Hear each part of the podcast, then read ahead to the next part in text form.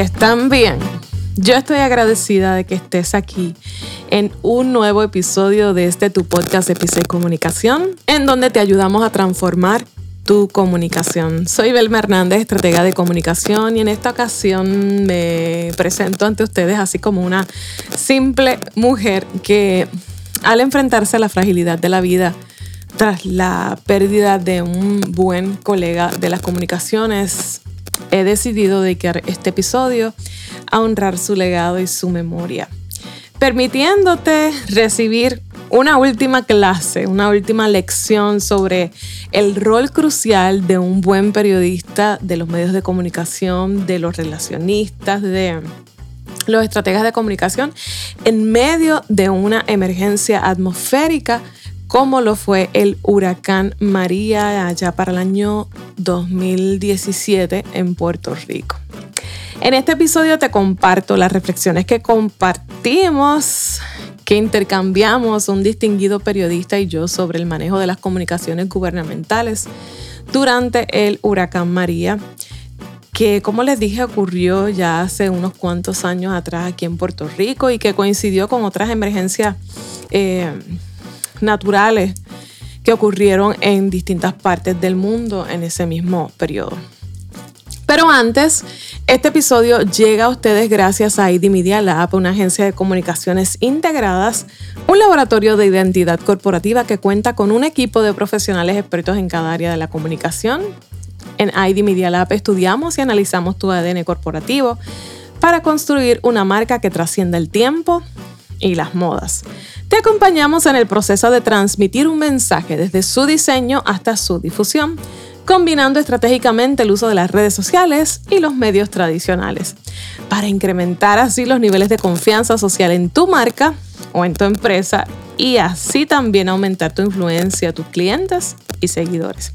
Te invito a visitar mi página en la web belmernandez.com en donde encontrarás una guía práctica para potenciar tu comunicación en las redes sociales. Allí vas a encontrar más información sobre ID Media Lab, sobre Belma Hernández, sobre nuestros servicios escritos de distintos temas. También puedes comunicarte conmigo desde allí. Visita belmahernandez.com. Como les decía, quiero que conozcan a quien en vida fuera el profesor José Elías Torres, educador de profesión y periodista de vocación. Dedicó 30 años de su vida a la radio, valiéndose de su entrenamiento como maestro de historia para distinguirse como un comunicador que prioriza la educación de su audiencia.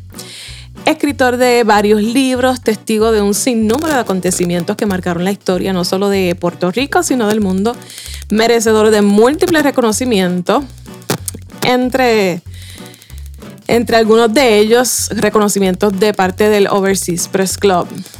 Eh, su integridad, credibilidad y sensibilidad con las causas sociales son algunas de esas palabras que se repiten entre los que hablan sobre la trayectoria del profesor José Elías Torres, quien trabajó, entiendo que 20 años, en la emisora de radio, emisora de noticias WPAB 550 AM aquí en Puerto Rico.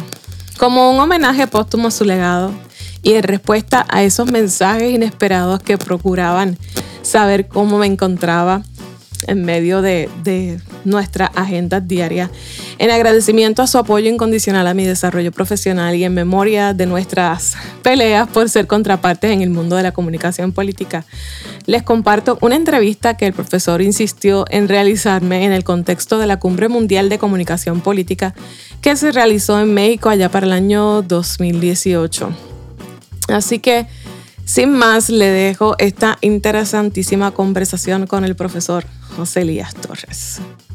Como había anticipado al inicio del programa, hoy voy a dedicar parte del mismo para hablar con Belmaría Hernández Torres, a, quien conozco de hace años como oficial de, de, prensa y de relaciones públicas, inicialmente del entonces alcalde Carlos Rodríguez Mateo en Salinas, y así por el estilo ha seguido con otras figuras electas. Ustedes saben y me han escuchado a mí hablar en muchas ocasiones que el grupo de personas que hacen ese trabajo, a quien yo respeto, es un grupo bastante pequeño. Belmarí es una de esas personas, está conmigo en la tarde de hoy. Belmarí, buenas tardes. Buenas tardes, gracias José Lía. Belmarí estuvo participando la semana pasada en la Cumbre Mundial de Comunicación Política que se llevó a cabo en Ciudad México, fueron los días 6, 7 y 8 de febrero. Ella fue, eh, junto con dos personas más de Puerto Rico, como de ponentes de una cumbre que, dicho sea de paso, algunos de estos conferenciantes ustedes lo han escuchado hablar aquí en PAB, en entrevistas eh, de España, de México, de otros lugares, y eran parte de los ponentes que estaban allí, en la cual estaba incluido Belmarí. Básicamente, primero que me expliques eh, la relevancia de este encuentro eh, hispanoparlante que se produjo en México la semana pasada. Pues mira, eh, creo que el, el malestar generalizado que hay entre los ciudadanos de todo el mundo con el tema de la política ha provocado que las personas que se dedican a, a la consultoría política pues aparten un tiempo para trabajar en la formación de líderes y la profesionalización del ejercicio de la política. Este, porque creo que, que es un, sentir que tenemos todos los ciudadanos de inconformidad en cuanto al tema de, de la ejecución, el tema de la política. Y este evento, esta cumbre, hace dos eventos por año para reunir a consultores políticos, consultores de comunicación política, políticos, eh, candidatos, y allí se ofrecen herramientas para, para que podamos profesionalizar el ejercicio de la política. Eh, son horas de, de entrenamiento, de compartir experiencias, de intercambio de conocimiento, con el fin de, de promover la democracia, promover que haya transparencia en los gobiernos, de que haya una mejor comunicación entre el gobierno y, y los periodistas, que son e, ese enlace entre el, pueblo y, el gobierno. Y, y, es sumamente relevante porque llegan eh, profesionales de todo el mundo y políticos de todo el mundo. Eh, sobre todo de Latinoamérica, y logran esa convergencia en ese deseo de que tengamos mejores gobiernos. De hecho, en el caso tuyo en particular, eh, vienes con una delegación de, de, son tres personas que vienen de Puerto Rico. Básicamente la expectativa que se tenía de Puerto Rico era vinculada con el tema de la recuperación después del huracán. Definitivamente. Eh, Eso es lo que todo el mundo esperaba. Que sí, incre increíblemente eh, nuestros hermanos en Latinoamérica cono conocían muy bien lo que nos había estado pasando, así que esperaban que un poco abordáramos cómo eh, enfrentamos ese gran desafío de, del huracán María. No solamente por lo que hablaron formalmente allí, sino de manera informal te encontraste con mucha gente preguntándote acerca de eso. En todos los lugares donde... ¿Qué era lo más en particular que te preguntaban?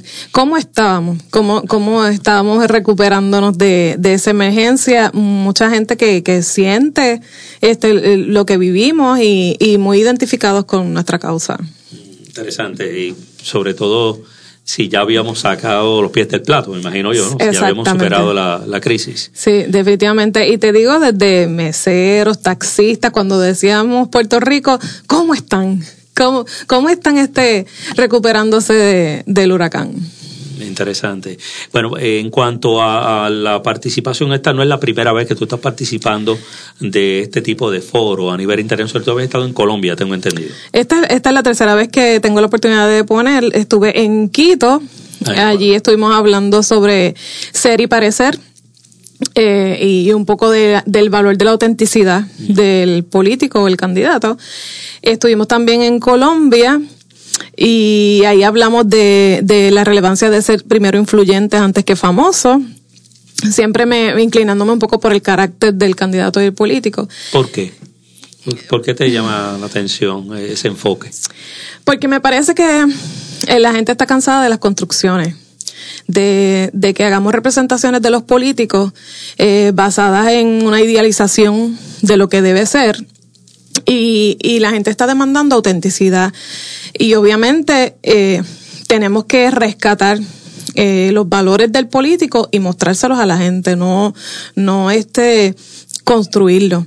Así que, pues yo siento mucha inclinación en el tema de, formar líderes que, y, y, promover en ellos el, el, acentuar los valores, la autenticidad, la integridad, porque yo creo que al final eso es lo que la gente más valora de los políticos. Bueno, eh, es la primera vez que lo escucho verbalizado como lo hace, porque estoy empatando tu trabajo, ¿no? Como lo has hecho por mucho tiempo y en efecto, es la forma verbalizada, amigos de escucha, ustedes se están enterando igual que yo acerca de eso y, muy bien, porque esa ha sido tu trayectoria. Y entonces en esta tercera ocasión abordamos el tema de la ABC para el manejo de crisis, pero entonces enfocamos un tema en el poder de las palabras para manejar las crisis y, y el, el, discurso que, que, debemos manejar, y otra vez hicimos hincapié en la transparencia y en la honestidad en el manejo de crisis. Bueno, de las personas que fueron de Puerto Rico, eh, sabiendo quiénes fueron las otras dos, eh, me parece que tú fuiste la que más vinculada estuviste con la parte crítica de, del proceso, no solamente porque estabas acá en el área nuestra eh, y acá pues se vio eh, los problemas serios que hubo de incomunicación con todo lo que eso arrastró por ahí para abajo y todavía se siguen pagando los precios de el precio de eso. Y entonces, pues, eh, usas esa experiencia en tu conferencia titulada El ABC para el manejo de crisis de medios. Bueno, en un momento donde ciertamente la situación de los medios era también otra interrogante. Bueno, explícanos básicamente en esencia qué fue lo que proyectaste ante ese grupo de personas que te estuvieron viendo y que forma parte de, de una de una crónica que se recoge de la Cumbre Mundial de Comunicación Política que se hizo en México la semana pasada. Básicamente, ¿cuál fue tu argumento en esencia? Pues eh, inicialmente eh, establecimos que la, la, crisis no, no estuvo eh, literalmente ligada al huracán como tal, sino a lo que produjo en el tema de las comunicaciones. Y yo inicié este mi, mi argumentación haciendo referencia a, a una anécdota de un de el día antes del huracán que estábamos todos envueltos en los preparativos bien ansiosos y tratando de, de mantener a la ciudadanía lo más informada posible pues yo recibo una llamada de un periodista experimentado que me, que me dejó así como que con el cerebro sacudido porque me pregunta, Belmari, eh, ¿cómo nos vamos a comunicar mañana? Y yo pues eh, automáticamente como cualquier profesional de mi generación, desde mi época, ah, pues nos testeamos o, o nos llamamos, este, y nos comunicamos y e insistió el periodista, que lo tengo aquí de frente, José Elías Torres, este insistió, pero cuando eh, colapsen las comunicaciones, cómo vamos a, mantener al pueblo informado, cómo nos vamos a comunicar. Eso, eh, eso fue, yo digo que siempre las preguntas eh, generan este, el que podamos nosotros crecer en, en, en, ciertos temas, así que esa pregunta me dejó con la cabeza volada. Pero inmediatamente entonces este recibo la, la, notificación de que ya la, la, alcaldesa había estado comunicándose con los ciudadanos por radio. Así que eh, ese, ese instante, ese momento de la pregunta del periodista y lo que sucedió con la alcaldesa para poder comunicar lo que estaba pasando, eh, fue como que lo que sentó el precedente de lo que, de lo que ocurrió. Se cumplió el, el pronóstico del experimentado periodista, que obviamente no superaba a muchos de nosotros en el tema de la experiencia, porque mi generación, el último huracán que vivió fue George y yo creo que muchos éramos estudiantes en esa época. Así que no habíamos, no nos habíamos enfrentado al desafío de no tener redes sociales, de no tener teléfonos, de no tener emails. O sea, no, no imaginábamos un plan de comunicación sin esas herramientas. Este, todos teníamos nuestro plan, todos sabemos eh, el, protocolo de manejar una crisis, pero ¿cómo lo hacemos sin herramientas? Así que ese fue el gran desafío para el manejo de crisis de, del huracán María, no necesariamente el huracán, sino el que quedamos incomunicados. Y, y un tema que abordamos allí fue lo que se generó en el colectivo. Eh, eh, todos los que hemos tenido que, manejar la comunicación después de María, nos topamos con una muralla de una percepción de abandono por parte de los ciudadanos. La ciudadanía en general inclusive los alcaldes, todos, sintieron, se sintieron abandonados. O sea, hay un sentimiento bien fuerte de abandono y, y, fue producto de ese colapso de las comunicaciones, del no saber de que las autoridades que están eh, designadas para protegerme, pues yo no tenía comunicación con ellos. Así que, que fue un tema que, que yo creo que nadie anticipó, excepto ese experimentado periodista, de que realmente el problema no era que nos preparáramos o que, o que pues, desalojáramos, sino cómo nos íbamos a comunicar al otro día. ¿Cómo, cómo los presentes en la conferencia tuya eh, captaron esa situación tan extrema como el hecho de que pues en el rol de comunicaciones no hay medios? Pues Entonces, ¿cómo hacer eso? ¿Cómo, cómo ellos reaccionaron a, a, ese escenario que no era hipotético? Fue así. Muchos mexicanos pudieron hacer la, la relación con el, el, terremoto recién que ellos habían vivido, que, que, también fue para esa semana y que, que también produjo lo mismo.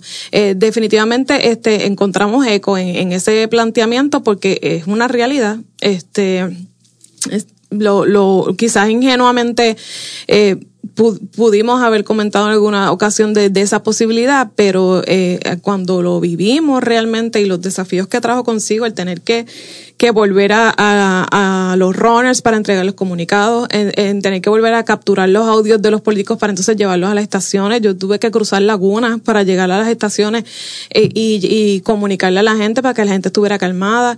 Este, eh, el tener que hacer comunicados a mano, eh, ir personalmente a llevar la información, todo. todo. Llevar, llevar sonido, sé que en este caso, en un momento determinado, eh, tuviste que llevar sonidos grabados en el teléfono, que para lo único que servía era para eso. Para eso, porque no había más nada. Exacto. Por lo menos teníamos ahí una grabadora Literalmente con eso para llevarlo a los medios. Para llevarlo a los medios y un poco, este, pues subsanar ese sentimiento tan grande que, que todavía está este, latente en la psiquis colectiva de abandono, porque no había comunicación. ¿Qué atribuyes en cuanto a aprendizaje se refiere? ¿A qué, a qué señalas como aspectos importantes que desprendes de aprendizaje de esta experiencia? A ver, María. Pues definitivamente que, que nuestra generación tiene que, que de alguna manera eh, acudir a, a, entrenamientos, a formarse en, en el tema de, de, de, esas comunicaciones que no dependan de, de, de las nuevas tecnologías, porque en cualquier momento nos pueden fallar y no podemos... Eh, permitir que se genere ese espacio que después es tan difícil de combatir en términos de percepción de lo que genera en la percepción de la ciudadanía. O sea, tenemos que, que volver a considerar todos esos métodos que consideramos arcaicos para integrarlos a nuestros planes de comunicación. Es interesante lo que me estás explicando sobre el rol de ustedes. Eh, sobre el manejo de la información, ¿no? De la perspectiva de los funcionarios públicos. Eso es eh, eh vamos a ponerlo así, el otro lado de lo que uno hace, este, cómo ustedes lo, lo manejan, ¿no? Eh, la forma en la cual ellos, tu público, eh, percibió lo que estabas hablando, eh, ¿te parece que dejó expuesta alguna agenda para trazar planes en los cuales no haya nada, para, ningún mecanismo para comunicarse? Definitivamente, nosotros lo que hicimos fue compartir eh, una estrategia, un método, por eso es que se llama el ABC, que fuera más práctico. Porque estamos acostumbrados, todos los que estábamos allí, estamos acostumbrados a hacer planes de comunicación y a, y a establecer protocolos, pero cuando vamos a la realidad, al ejercicio, eh, la verdad es que como somos humanos los que lo estamos manejando, pues también estamos influenciados por el ambiente de tensión que hay. Así que necesitamos herramientas más prácticas. Y el ABC lo que proponía era eh, un método, un lineamiento de, de, cómo vamos a actuar y qué cosas vamos a considerar en medio de esa emergencia.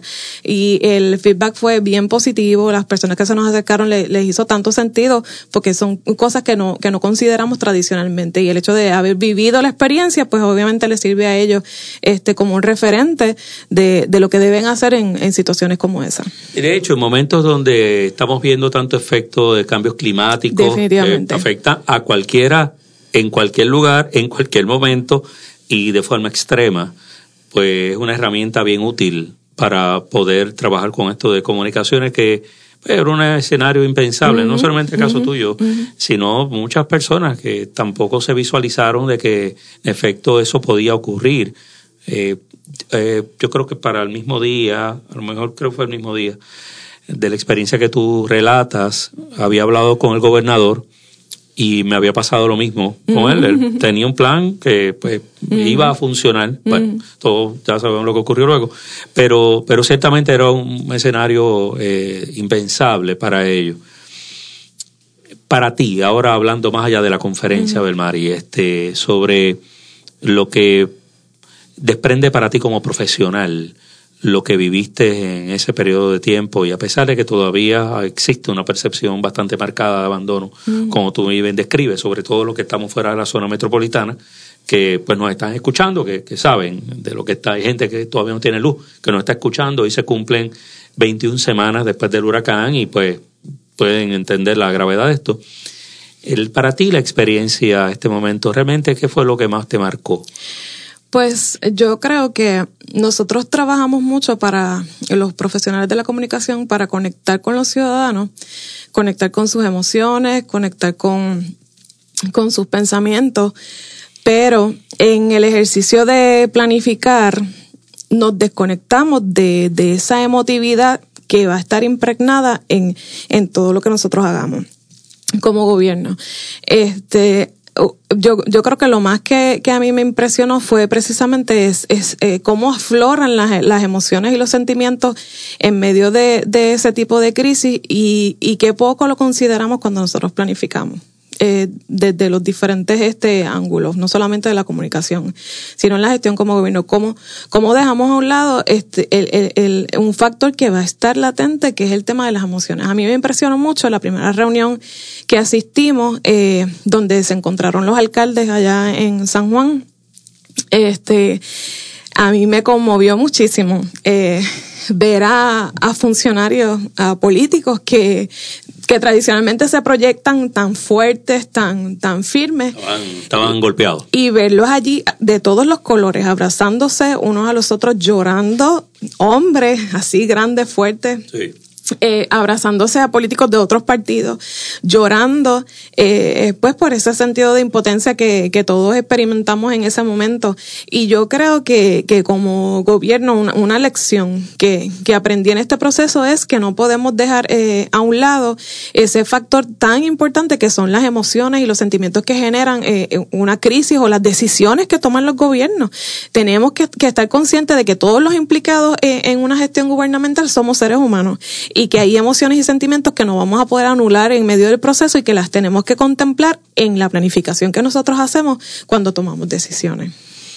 Interesante lo que nos ha explicado sobre esto, Belmar, y quiero agradecer la oportunidad que nos ha brindado de dialogar en la tarde de hoy. Eh, mucho éxito en tu Gracias. trabajo. Este, tu éxito, pues también beneficio, como siempre digo, no, cuando hablamos de una figura que está ejerciendo gobierno, es el éxito de todos nosotros, ¿no? Porque se trata de servicio público. Claro. Y pues eh, sé que también pues eh, tiene otras agendas personales relacionadas con la iglesia. Sí. Yo creo que a la gente a lo mejor hoy te están escuchando más hablar de lo que te han escuchado cantar. Ajá. sí. ¿Tú estudiaste aquí en Ponce? Estudié en Ponce, este, hice hasta el bachillerato aquí en Ponce, estudié música también aquí en Ponce eh, y me fui. ¿Y de dónde sale tu interés en hacer el trabajo que tú haces? Eh, pues todo fue como que de forma incidental. Yo empecé en el periodismo, yo tenía una pasión muy grande por la libertad de expresión y, y por promover este, esa causa y el periodismo. Pero incidentalmente este me tropiezo con la necesidad de un político de, de, de, un político de pues establecer una línea de comunicación con el pueblo y lo vi como una excelente oportunidad de seguir practicando el periodismo, pero esta vez pagado por el pueblo. Porque eh, yo tengo bien presente eso, que lo que yo hago está, está financiado por los ciudadanos y yo me debo a ellos yo no tengo este jefe político, o sea, y, mi, y mis jefes lo saben y yo creo que es una de las cosas que ellos valoran, que yo me debo al pueblo y a los ciudadanos. Y, y mi función y mi propósito es que ellos puedan mantener una buena comunicación con los ciudadanos. Así que, que sigo cultivando esa pasión que tengo de, de, de, de promover la comunicación y, y la, el acceso a la información. Y lo hago pues desde este, desde este ángulo. David, pero muchas gracias, mucho éxito en lo que realiza. Gracias a ustedes. Mucha salud también. Gracias. Y bueno, con muchísimo orgullo, pues queríamos, yo quería tener esta oportunidad para que la gente tuviera la oportunidad de escucharte y escuchar la experiencia que tuviste allá en México, porque eh, nos estabas representando a todos. Sí, y sonó mucho y muy bien Puerto Rico, con muy buena representación, así que yo me siento muy orgullosa de ser parte de esa delegación de puertorriqueños que están comprometidos con la profesionalización de la política y con que formemos líderes eh, que nos representen dignamente en el gobierno. Y, y sobre todo, aunque tu tu filosofía, yo no sé que no son muchos los que la, la comparten en el ejercicio del mismo trabajo que tú realizas, de, de buscar que la figura sea como es, uh -huh, eh, uh -huh. que sea genuino, eh, no la fabricación, uh -huh. que es el, el, el estándar prácticamente. Sí. Pues eso también demuestra mucha seguridad de parte tuya, ¿no? Porque casi siempre, pues vamos a fabricar porque mientras fabriquemos, pues yo controlo. Y eso yo sé que tú no eres, tú no eres de esa manera y es una de las razones por las cuales respeto mucho tu trabajo. Gracias. Así que pues mucho éxito y que tengas buenas tardes. Gracias. La gran lección del maestro José Elías Torres que los que nos dedicamos a las comunicaciones, los estrategas de comunicación, los relacionistas, siempre incluyamos en nuestros planes de comunicación medios alternos para mantener la comunicación no solo con los medios que difunden la información, sino con la ciudadanía ante el caso de que colapsen las tecnologías. Y siempre, siempre considerar el sentimiento de nuestro público objetivo a la hora de transmitir un mensaje. Gracias por quedarte conmigo hasta el final de este episodio. Valoro mucho tu tiempo y tu atención. Me importa tu desarrollo y crecimiento. Por eso, también recuerda suscribirte o seguir este podcast para que cada vez que salga un nuevo episodio, la aplicación te avise que está disponible y no te pierdas ninguno. Déjame tu review y comentarios, temas que te gustaría que discutiéramos aquí. Te prometo que te voy a leer. Recuerda. Pero antes de recuerda, quiero eh, enviar un saludo a la gente buena de Panamá que sigue teniendo este podcast en los primeros lugares de podcast en el tema de marketing. Así que un saludo para todos los panameños que fielmente nos escuchan cada vez que sale un nuevo episodio de este podcast. Así a todos esos amigos que nos escuchan alrededor del mundo, hasta en Rusia tenemos gente que nos está escuchando, así que les mando un fuerte abrazo. Por favor, escríbanme, quiero conocerles, quiero saludarles. Así que recuerda, si tienes algo que decir, dilo estratégicamente porque tú eres el mensaje. Hasta la próxima.